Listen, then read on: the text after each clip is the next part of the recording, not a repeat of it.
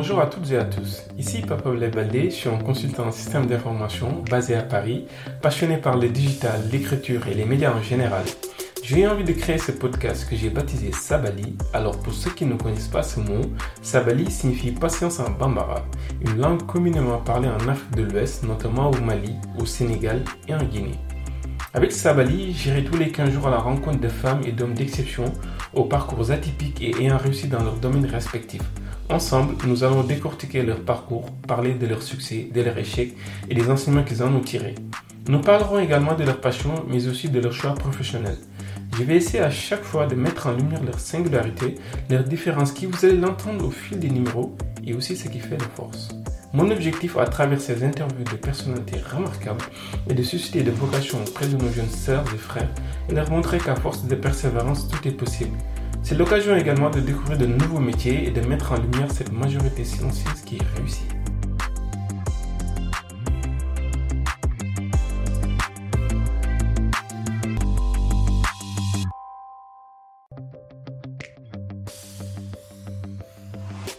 Pour ce nouvel épisode du podcast Savali, j'ai reçu l'excellente Nyanya Lam.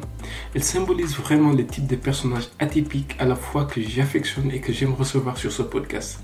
Vous la verrez très originale dans sa façon de se présenter.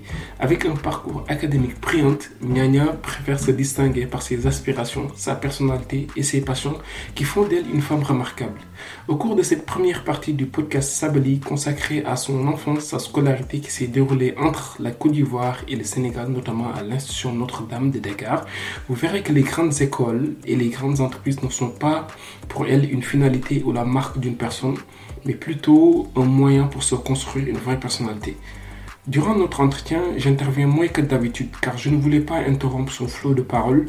Nyanya est tellement passionnée et intéressante que j'ai préféré la, la, laisser dérouler, surtout lorsqu'elle nous parle de son passage à Carleton College dans l'état de Minnesota aux États-Unis, puis à HEC Paris. J'en ai également profité pour lui demander de nous partager son expérience au concours de sélection du Collège du Monde Uni. Enfin, Nyanya nous gratifie de très bons conseils à l'endroit des lycéens, étudiants et jeunes actifs et nous a partagé aussi sa vision de la réussite que je vous invite à écouter. Place à mon invité Nyanya Lam. Bonne écoute. Bonjour Nyanya Lam. Bonjour Papa Blay. Euh, je suis très content de vous recevoir sur ce podcast où je vais à la rencontre des personnalités pour mettre en lumière leur parcours, réussite et philosophie de vie afin d'inspirer les plus jeunes. C'est donc naturellement que je me suis intéressé à vous. Euh, je sais également que vous êtes très occupé aussi bien sur le plan professionnel que personnel. C'est la raison pour laquelle, euh, avant de rentrer dans le vif du sujet, j'aimerais vous remercier de m'avoir accordé cette interview. Afin de vous connaître davantage, je vous invite à vous présenter en grande ligne à nos auditrices et auditeurs. L'idée est euh, vraiment de revenir sur votre enfance et votre environnement formidable. Euh, c'est à moi de, vous remercier, Papa Blay. C'est un honneur et un plaisir, comme je l'ai dit lorsque j'ai reçu l'invitation, d'être là pour ce moment de partage. Euh, pour ceux qui me connaissent, le partage fait partie euh, de ces missions que je pense que nous devons tous mener de la plus belle des manières qui soit. Euh, me présenter, c'est toujours la chose la plus difficile parce que un CV est facile à partager, une biographie également, mais ça ne dit pas forcément, comme vous le mentionniez un peu plus tôt, ça ne dit pas forcément tout sur la personnalité. Euh, je m'en vais donc essayer de le faire en, en deux temps. Euh, je vais d'abord me présenter euh, comme je le faisais lorsque j'étais encore adolescente. Euh, j'aimais, j'aimais pour me distinguer du lot, à dire que j'étais une jeune femme éprise du monde, fan de foot. C'était un trait très important euh, de ma vie que j'aimais partager, euh, mais surtout amoureuse du monde et amoureuse de littérature. Euh, et mon amour pour le monde euh, se, se traduisait par ce surnom que ma, ma, ma jeune sœur aimait bien me donner, qui était Madame TV5. Voilà. Euh, J'étais la petite fille, la jeune fille, jeune femme qui était toujours euh, au premier rang dans la classe parce que j'avais justement cette soif et cet amour pour le savoir. Euh, et j'aimais à le traduire de cette manière. Euh, et puis surtout, j'étais, j'étais vraiment éprise du monde et de ce qui s'y passait. Ma curiosité était orientée dans ce sens. Euh, maintenant, la, la, deuxième présentation que j'aime, bien faire, c'est une présentation que l'on m'a demandé de faire il y a quelques années, euh, juste après que je sois devenue maman. Donc ça, ça, ça marque quand même un tournant important dans la, dans la vie d'une femme. Euh, et, euh, et, donc lors d'une conférence religieuse pendant le ramadan, euh, c'est assez intéressant de le dire, on m'a demandé de me présenter. Je me suis donc présentée, je me rappelle, comme une grande amoureuse de la plus belle des créatures, euh, une citoyenne du monde, euh, une, femme musulmane qui se remettait constamment en question, mais qui avait aussi toujours cette soif du savoir. Je pense que cette soif du savoir, au fait, elle reste vraiment le fil conducteur à travers toutes ces présentations. Euh, amoureuse du monde pour le dire parce que effectivement entre mes 15 ans euh, et mes 30 ans, la, grande différence que l'on voit dans ma personnalité et dans son évolution, elle est effectivement due à cette int introspection euh, spirituelle que j'ai eu à mener. Donc voilà comment je me présente. Euh, je ne me présente pas par ce que je fais dans la vie professionnellement, ni par les, institutions scolaires ou universitaires par lesquelles j'ai eu à passer, ni non plus pas forcément par le pays parce que j'ai eu la chance et le privilège de vivre dans quelques pays euh, qui m'ont forgé, mais pour moi, c'est vraiment ces traits de caractère-là qui me définissent. Moi, gna gna. Très bien. En tout cas, c'est une présentation très originale. J'aime beaucoup, en tout cas. Euh, en préparant cet épisode, euh, j'ai appris euh, non seulement que vous avez été influencé par votre papa, mais aussi que vous êtes très proche donc de vos deux parents. Euh, Pourriez-vous euh, nous parler davantage de ces relations particulières et en quoi cela a eu euh, un impact sur la femme que vous êtes devenue aujourd'hui? Mmh. C'est la, la, particularité pour moi, elle, elle vient vraiment du fait que c'est vrai que je suis née à Dakar, mais j'ai grandi, j'ai grandi principalement à Abidjan. J'aime mmh. dire, j'aime à dire entre Dakar et Abidjan parce que oui. les vacances c'était c'était tout le temps Dakar. Mais le fait justement de grandir de sa mère patrie mmh. fait que la cellule familiale en devient autant réduite. Donc disons que mes, mes deux parents c'était vraiment le centre avec autour euh, mes frères et sœurs. J'ai la chance d'en avoir d'en avoir plusieurs avec qui j'ai grandi. Euh, le fait de grandir hors du Sénégal aussi veut dire que, en tout cas pour mes parents, le choix qu'ils avaient fait dans notre éducation, c'était de nous, de continuer à nous inculquer cette identité profondément sénégalaise. Ils avaient aussi leur manière particulière de, de définir cette identité sénégalaise. Euh, c'était par exemple le tchèp ou le tchèp, en tout cas systématique à la maison. Euh, c'était la langue à laquelle ma mère tenait dur comme fer. Euh, quand elle vous parlait Wolof, il fallait lui répondre en Wolof. Et petite fille que nous, oui, et petite fille que nous étions, euh, j'avoue que c'était, c'était, c'était quand même un peu dur parce que, euh, voilà, on, on, on s'est rapidement, bien sûr, intégré à un environnement qui était autre, où on utilisait une langue qui était autre. Euh, c'était aussi ces petites choses du quotidien qui rappelait, qui rappelait toujours le Sénégal. Ce qui fait que, effectivement, euh, il y a eu vraiment ce lien très fort qui s'est tissé parce que eux étaient le trait d'union entre nous, jeunes, euh, jeunes filles euh, grandissant dans une autre culture, et ce Sénégal que, qui, a, toujours été érigé un peu sur un piédestal, si vous voulez. Euh, et particulièrement mon père, parce que j'aime à le dire et j'aime à le rappeler, Ma mère aussi a joué ce rôle-là, mais pour mon père, c'est particulier dans le sens où je pense que nous sommes, nous sommes trois filles dans ma famille. Euh, nous avons, nous avons trois frères, trois frères. L'un d'entre eux, euh, nous avons perdu malheureusement euh, lorsqu'il était plus jeune. Mais la pression que nous ressentions nous en tant que filles, en termes de, en termes d'attente, en termes de, de, de comment je peux dire, en termes de, de, de scolarité, en termes de résultats scolaires, en termes d'ambition professionnelle, n'a jamais été moins importante euh, que celle que l'on mettait à mes frères. Euh, et, je me rappelle justement, euh, petite anecdote, hein, quand j'étais au collège, à chaque fois que je ramenais un devoir et que c'était une bonne note, j'étais quand même élève studieuse. Si c'était un 18 sur 20, mon, mon père avait tendance à ne pas me féliciter, mais plutôt à me demander quelle était la meilleure note. C'était vraiment caractéristique de, sa manière de voir les choses. Euh, et donc, ça, m'a quand même marqué dans la mesure où ça a toujours mis la barre plus haut, euh, mais toujours, il nous a poussé à, à viser encore plus haut. C'est-à-dire que, comme, le disent les anglo-saxons, the sky is the limit. Le ciel était la seule limite euh, qu'il nous donnait. Euh, et donc, quand il fallait faire des concours, pour lui, euh, il n'était pas question de penser que l'on pouvait ne pas réussir à ce concours-là. Parce que si on travaillait assez, qu'on le voulait assez et qu'on se donnait, on devait normalement être en mesure d'y réussir. Même chose pour les universités. Pourquoi choisir une université moyenne lorsqu'on pouvait prétendre à la plus grande université du monde ou à l'une des plus grandes du monde? Euh, Idem dans le monde professionnel. Euh, pourquoi vouloir directement entrer euh, par euh, une société lambda, disons, plutôt moyenne, lorsqu'on pouvait aspirer à faire partie des plus grands cabinets du monde?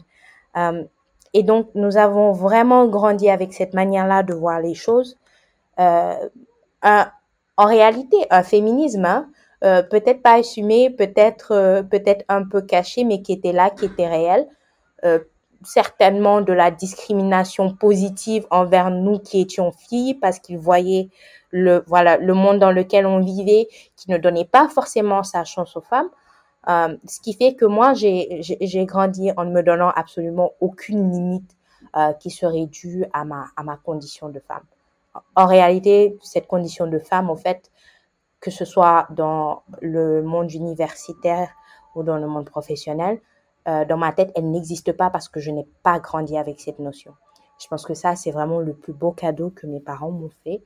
Euh, à moi, Nya euh, petite fille de son papa et de sa maman. Avec le podcast, euh, j'aime bien aussi décortiquer le parcours scolaire des, de mes invités afin de susciter des, des vocations auprès de des jeunes et qui, donc, en trouvant des similitudes, pourront eux aussi se dire pourquoi pas. Mhm. Est-ce que vous pouvez nous parler de votre scolarité? Vous en avez parlé tout à l'heure en filigrane. Euh. Et nous dire euh, quel genre d'élève vous étiez Plutôt discipliné, plutôt dissipé, mais bon élève Alors, euh, j'ai, j'ai- j'ai- je, je vais essayer de répondre à la question de deux manières. Comment moi je me vois, comment je m'ana- m'analyse et peut-être comment on devait me voir. Et je vais commencer par, euh, par la deuxième, la deuxième manière de voir les choses. Euh, je pense que à l'école et, et, et c'est toujours le cas, on en rigole toujours avec les amis que j'ai encore, avec qui j'ai, partagé le parcours scolaire. Euh, j'étais sûrement euh, l'élève que l'élève qui énervait un peu le reste de la classe. C'est-à-dire que voilà, j'étais j'étais une bonne première de la classe, mais de manière un peu maladive parce que je ne dirais pas que c'était c'était un peu une obsession, mais j'ai toujours été en concurrence avec moi-même. Pas forcément avec les autres, en concurrence avec moi-même. Euh, cette concurrence avec moi-même là, en fait, elle vient justement du fait que l'on m'a toujours poussé à aller au-delà de mes limites. Euh, ce qui est ce qui est quand même important parce que un potentiel en réalité ne se découvre que lorsqu'on vous pousse au-delà de votre limite, de vos limites. Sinon, euh, vous n'avez en réalité aucune idée de votre potentiel. Vous ne pouvez pas le définir. Euh, et donc, j'étais vraiment depuis un très jeune âge une très bonne première de la classe, mais aussi à cause de l'environnement scolaire dans lequel euh, dans lequel j'ai commencé. Donc, il faut savoir que j'ai fait l'école primaire effectivement à Abidjan, euh, dans une de ces écoles privées catholiques, comme on en a à Dakar, mais qui avait la particularité au fait de faire partie d'un couvent. Euh, et donc, euh, justement, c'est pour ça que c'était très particulier, ce n'était que des filles. Il faut penser un peu à peut-être l'institution Notre-Dame aujourd'hui à Dakar, voilà, en plein centre-ville, mais vraiment son monde à part. On était vraiment dans un monde à part. Et la plupart du temps, les élèves qui arrivaient euh, donc on, on, appelait ça en Côte d'Ivoire CP1, qui arrivait au cours préparatoire première année, étaient les mêmes qui restaient jusqu'à la fin du cycle. Donc c'était vraiment un peu une seconde famille, mais où la culture de l'excellence faisait partie de l'ADN même. Voilà, c'est-à-dire que on ne se donnait pas, on, on, c'était impensable en fait, par exemple, de redoubler le CM2 ou de ne pas passer l'examen, ou même de, ne serait-ce que de redoubler une classe. C'était, c'était presque un tabou. Euh, il y avait toute cette culture-là de d'excellence, euh, de se surpasser, etc. Et c'est peut-être pour ça aussi que je n'ai jamais, je n'ai, je n'ai jamais vu le fait d'être une fille euh, comme un frein ou en tout cas comme, euh, comme quelque chose de négatif. Et donc, je vous laisse imaginer euh, le, le, dépaysement que j'ai vécu, non seulement à la fin de l'école primaire en, en, changeant de pays, parce que à partir de là, nous étions obligés de venir vivre au Sénégal à cause de la situation politique en Côte d'Ivoire, mais en plus de cela, au fait, d'aller vers une école mixte, parce que moi, depuis le début de ma vie, tout ce que j'avais connu, c'était une école uniquement avec les filles. Euh, J'aime à dire que je voyais un peu euh, un peu les garçons comme euh, voilà une, une race diabolique euh, un peu différente bizarre euh, qui sentait mauvais etc j'étais très j'étais dans mon monde à moi voilà. Et donc et donc socialement j'étais j'étais j'étais vraiment voilà j'étais vraiment à part socialement. C'est c'est vraiment c'est vraiment important de le dire. Mais j'ai aussi grandi avec cet amour de la lecture de la connaissance et du savoir. Euh, j'ai toujours lu tout ce qui me tombait sur, sous la main. Je pense que quand j'ai commencé à lire Jeune Afrique, j'étais encore à l'école primaire, je devais être au CE1, euh, dans le bureau de mon père à la commission bancaire à Abidjan, euh, à attendre parce que j'étais très maladive, donc je venais souvent voir le médecin, le médecin du bureau.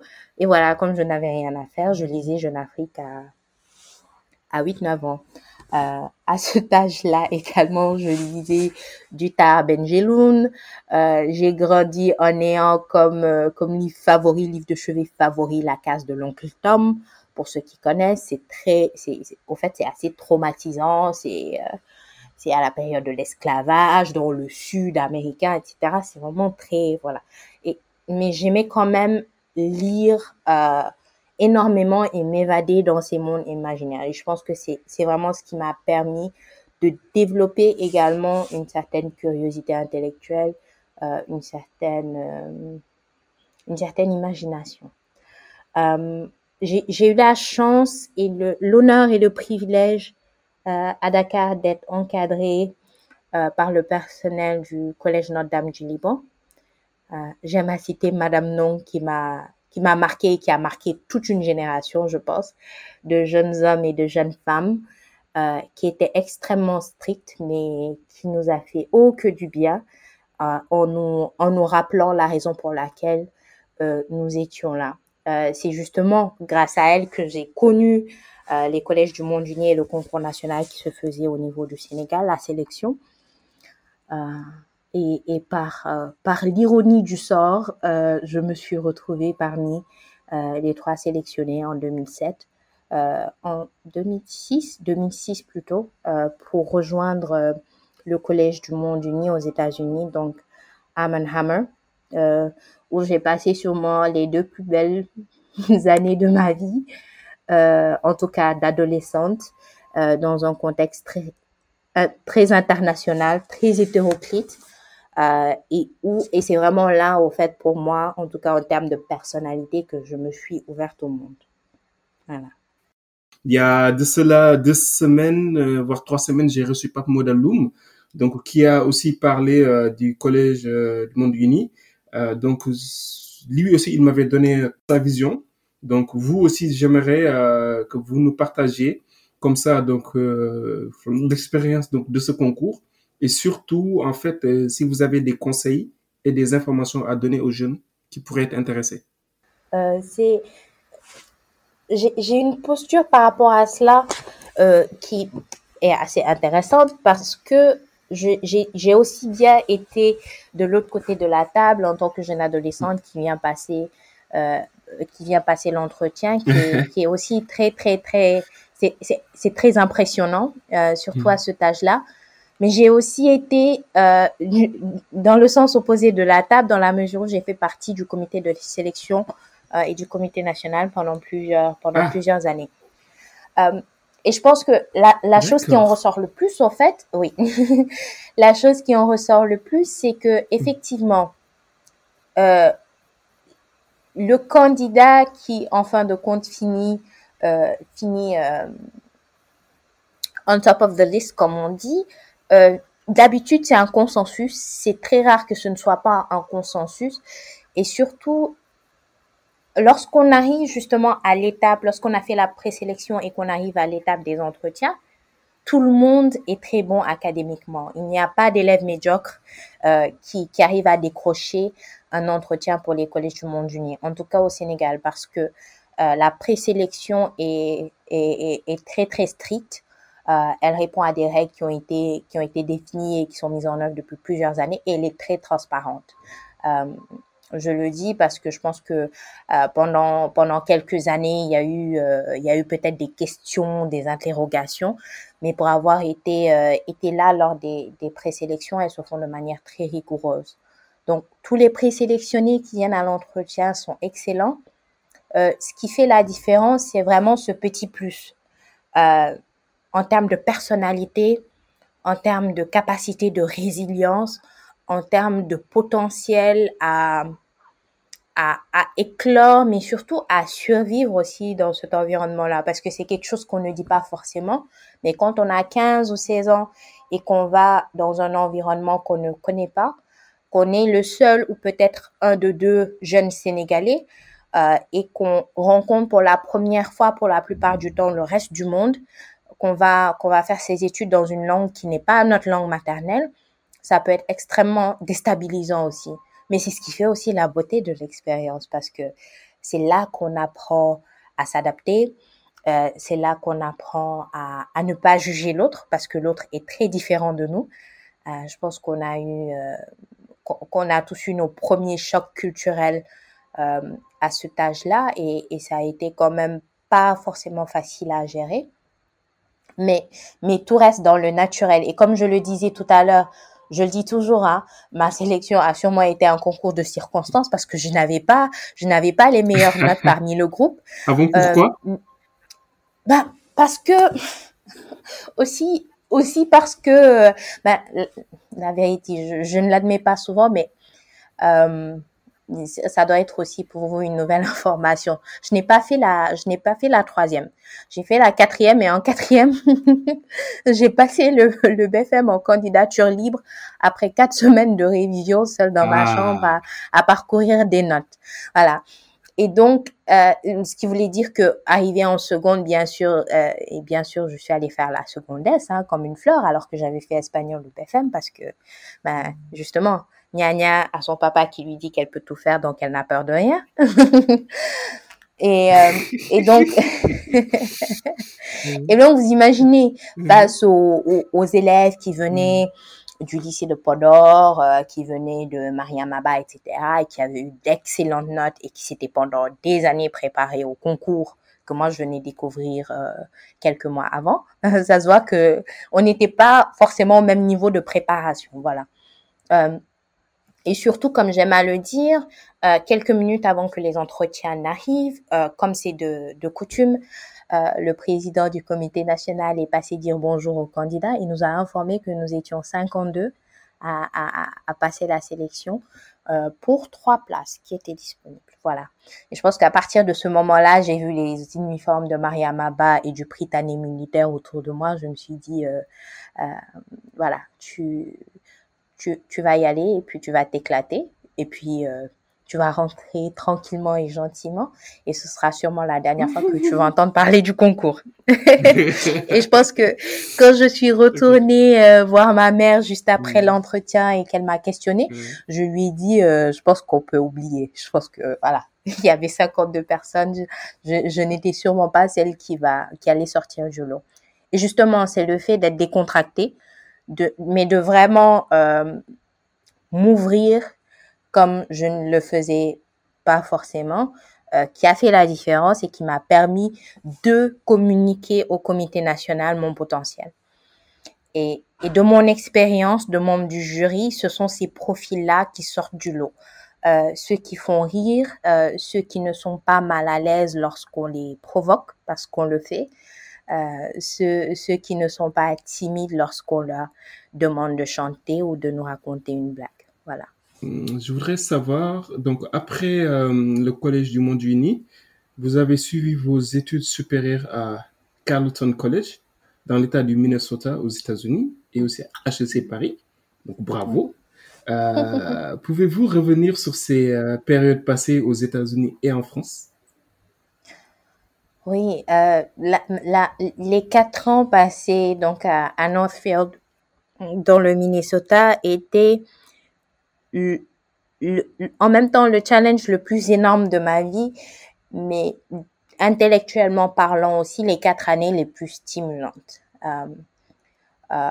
Et je le dis très honnêtement, euh, j'ai fait ce choix universitaire justement parce que euh, Carlton, c'est une institution qui est, qui est très bien cotée, euh, mais surtout lorsqu'on regarde le classement euh, des liberal arts colleges aux, États-Unis, c'est vraiment l'école qui ressort du lot lorsqu'il s'agit de la qualité du corps professoral. Et comme je le disais un peu plus tôt, ce qui m'intéressait moi, c'était comment est-ce que je pousse les limites parce que je vois chez moi une certaine aptitude à apprendre, euh, mais comment est-ce que je le pousse?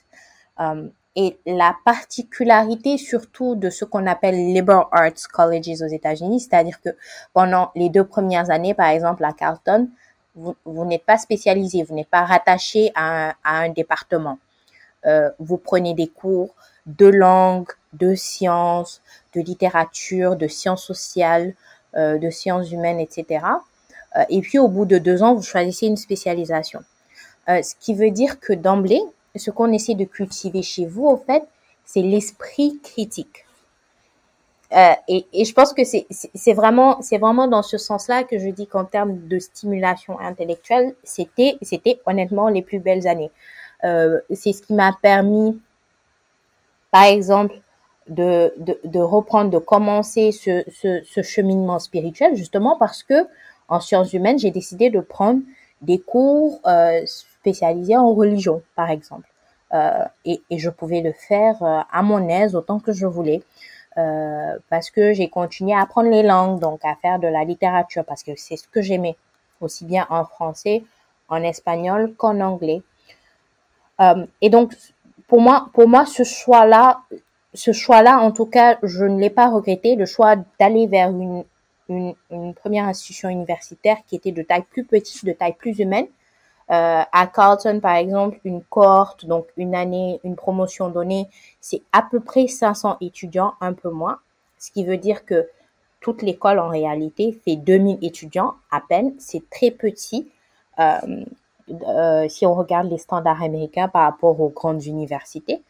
Mais c'est ce qui permet aussi d'être dans une, dans une salle de classe, dans une salle de cours où on a quatre étudiants pour un professeur qui est diplômé de Harvard, de Yale, de University of Chicago, etc. Voilà. C'était vraiment ce choix-là. Et donc, ça m'a permis vraiment de, d'avoir un premier background, un premier cycle qui était extrêmement solide. Euh, j'ai fini par me spécialiser en économie, en sciences économiques. Euh, et donc, ça m'a, permis de faire un réel travail sur moi en termes d'acquisition de savoir, d'acquisition de techniques, d'analyse, euh, de synthèse, etc. Euh, mais, mais, le fait est que depuis justement ce premier jour-là où je reçois euh, ma, ma, la notification que j'ai été admise au Collège du Monde Uni aux États-Unis, la première chose à laquelle je pense, c'est d'accord, ok, c'est une très belle opportunité, mais comment est-ce que je fais pour revenir? euh, Parce qu'il faut, il faut, il faut se rappeler que depuis que je suis toute petite, au fait, mon obsession, mon obsession, et c'est vraiment une obsession, c'est de vivre ma vie au Sénégal. Et donc, ça reste le fil conducteur. Et à la fin de ce premier cycle-là, justement, la question que je me pose, c'est quelle est la prochaine étape dans le chemin pour revenir au Sénégal? Parce que la première étape, c'était bien sûr d'avoir un premier diplôme universitaire. Mais je connais assez bien mon papa pour savoir euh, qu'il me dira non, non, non, tu as bac plus 4, tous tes aînés ont bac plus 5, il te faut un bac plus 5 avant de prétendre euh, euh, quitter le monde universitaire. Un bac plus 5 au moins, voilà. au moins, à défaut d'un doctorat, voilà. Et donc, euh, donc à, à, ce moment, j'ai justement la discussion avec mon grand frère, euh, qui est qui est, qui est l'un de mes premiers mentors, qui a fait qui a fait un brillant parcours également que j'ai un peu copié en partie. Euh, et, et, qui à cette époque-là justement était déjà rentré au Sénégal. Et je lui pose la question, je lui dis, euh, je, je pense au fait que ce serait bien de faire un master en France, parce qu'un master en France, euh, ça, ça, ça, a beaucoup plus de poids que juste un diplôme anglophone euh, que je rapporterai au Sénégal. Et je pense que je pourrais justement avoir plus de portes ouvertes à moi avec un diplôme français, un master. Qu'est-ce que tu en penses? Il me dit euh, non, je pense que je pense que c'est très bien, je pense que c'est smart. Les gens auraient fait le chemin inverse, mais je comprends que voilà, tu voulais la maîtrise de langue, la langue tu l'as maintenant, tu as un premier diplôme américain, euh, c'est très bien. Mais par contre, je pense que si tu viens en France, euh, à défaut de faire Sciences Po ou HEC Paris, je pense que c'est pas la peine. Il me dit littéralement, je pense que ça ne vaut pas le coup. Jarugo. N'y pense même pas. À partir de là, moi, je suis prise un peu d'une panique interne parce que je sens, je sens le piège se refermer sur moi. Voilà. Je me dis, oulala, c'est chaud là. Euh, et du coup, je, je, je vais, c'est mon réflexe un peu après quelques années aux États-Unis. Je regarde le, le, le, classement des masters en finance euh, en France et puis je fais ma petite liste où je finis avec, euh, voilà, cinq, cinq écoles euh, auxquelles je postule. Euh, en n'y croyant pas forcément, je l'avoue, juste, je l'avoue, hein, je n'y croyais pas au début, mais au fur et à mesure euh, du processus de la préparation, etc., etc., et surtout après avoir été déclaré admissible à, à la plupart des écoles qui m'intéressaient, euh, je, je m'y suis mise encore un peu plus et puis euh, j'ai eu la chance, l'honneur et le privilège d'être d'être admise euh, dans, dans, ce que je pense hein, sont, sont, sont, quand même des programmes exceptionnels. Euh, et je le vois, je le vois plus comme une chance et un privilège qu'un mérite. Hein. Je euh, et je le dis de, de, le plus modestement et le plus honnêtement du monde. Je pense que avant, peut-être avant ce podcast, la plupart des gens qui me connaissent ne sauraient pas que je que que que, que j'ai eu ce parcours-là, que j'ai fait ces écoles-là, parce que pour moi, encore une fois, c'est pas ce n'est pas ce qui me définit, ce n'est pas la manière dont je me présente. Voilà, quand on me demande de me présenter, euh, ça sort très rarement, mais c'est quand même un outil, un outil en réalité qui sert. Euh, HEC Paris, un, c'est un passeport dans le monde du travail, n'est-ce pas? C'est ce qui permet d'avoir son CV dans la pile de ceux qui, en tout cas, de ceux qu'on veut voir à l'entretien, parce que c'est, c'est, ça a quand même, ça a quand même le poids que ça a. Euh, et effectivement, c'était aussi, c'était aussi stratégique hein, de, de, de, choisir de faire HEC Paris plutôt, plutôt qu'un autre programme parce que effectivement, c'est, c'est un réseau, euh, c'est une marque. Euh, c'est aussi pas mal de soft skills qu'on y qu'on y apprend à jouer en Josas, même si euh, il pleut il pleut pas mal et que euh, ce n'est pas ce n'est pas l'un de mes endroits préférés, je l'avoue, mais c'était quand même c'était quand même une expérience qui euh, qui m'a beaucoup apporté en termes de, en termes de maturité, euh, surtout, et en termes de, de, de qui m'a permis d'être plus en, plus en phase avec la réalité de ce que j'allais vivre dans le monde du travail. Voilà. Ça m'a permis de sortir du monde très idyllique, si on veut, des universitaires pour aller plus vers le monde des, des businessmen et des, et des businesswomen. Très bien c'est très clair. Est-ce que vous aviez une idée claire de ce que vous voudriez faire plus tard? Euh, J'ai eu plusieurs idées. En fait, je, je changeais beaucoup d'avis. je pense que je pense que je pense que très jeune, euh, c'est l'influence des séries, hein, l'influence des séries. Euh, très jeune, je voulais devenir avocat. Ensuite, euh, parce que j'étais aussi enfant très maladive, j'ai voulu devenir euh, j'ai voulu devenir médecin. Et puis ensuite, un jour, je me rappelle, je pense qu'on emmenait ma mère à l'hôpital ou quelque chose du genre. J'ai vu une plaque euh, gynécologue. Je me suis dit que ça, voilà, ça sonnait très bien. J'avais envie de faire ça. Donc pendant quelques années, je voulais être gynécologue juste parce que ça sonnait bien. Euh, Mhm. et puis, euh, en, voilà, parce que j'ai fait la seconde scientifique et c'était à la mode, ça sonnait bien aussi. J'ai voulu être ingénieur télécom. Hmm. Euh, et puis ensuite, j'ai Mm. arrêté de vouloir être quelque chose. Et c'est tellement intéressant parce que le moment où j'arrête de me dire que je veux être, euh, je veux faire telle chose, je veux être tel, euh, c'est le moment où je bascule du système francophone vers le système anglophone. Euh, c'est absolument extraordinaire. Et c'est là, en fait, que j'arrête de faire une fixation sur, sur, sur forcément une, une profession donnée. Et je pense que ça m'a suivi jusqu'à présent parce que si vous me posiez la question euh, de ce que je fais, quelle est ma profession, euh, j'au- j'aurais beaucoup de mal à y répondre. Je pourrais vous dire quel est mon poste actuel, je pourrais vous dire ce que j'ai fait avant, je pourrais vous dire quels sont mes, mes, euh, je ne pense pas être à un moment de ma carrière où je peux parler d'expertise, mais en tout cas, quelles sont mes zones de compétences. Je peux définir mes compétences, j'ai beaucoup plus de mal à définir ma profession.